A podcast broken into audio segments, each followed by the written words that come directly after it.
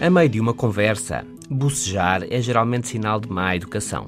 É mal visto. Quem boceja parece desinteressado e cansado com o assunto. Será? Pode ser, mas agora ficou-se a saber algo mais. Se bocejar mesmo, porque aconteceu, e a pessoa com quem está em conversa ou a beber um copo demorar a bocejar também, atenção. Numa boa relação, num bom entendimento que vai correndo, costuma acontecer o que a psicologia chama de rapport, uma sensação de sincronia entre as pessoas um fluir harmonioso, atenção mútua, positividade de ambas as partes e uma boa coordenação. Os neurónios espelho, as células fusiformes, entre outros neurónios e mecanismos do cérebro, estão envolvidos no rapport. Vamos passeando lado a lado e conversando. Você boceja e logo a seguir o seu amigo boceja, ou dali a pouco. De facto, o bocejar, como o sorriso, o riso e outros comportamentos, é contagioso.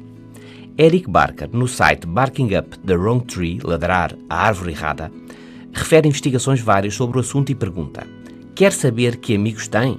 Então, boceje.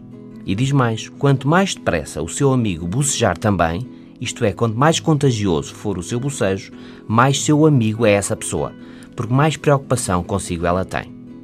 Em estudos realizados, o contágio foi mais forte e mais rápido entre pessoas da mesma família, depois entre amigos, depois junto de apenas conhecidos e, por fim, entre estranhos. Há ainda um outro caso, onde o não bocejar também pode ser eh, perigoso.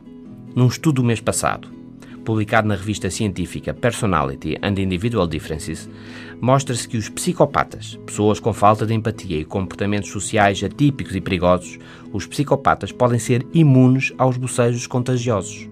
Você boceja e ele nunca boceja de volta. Atenção e até amanhã.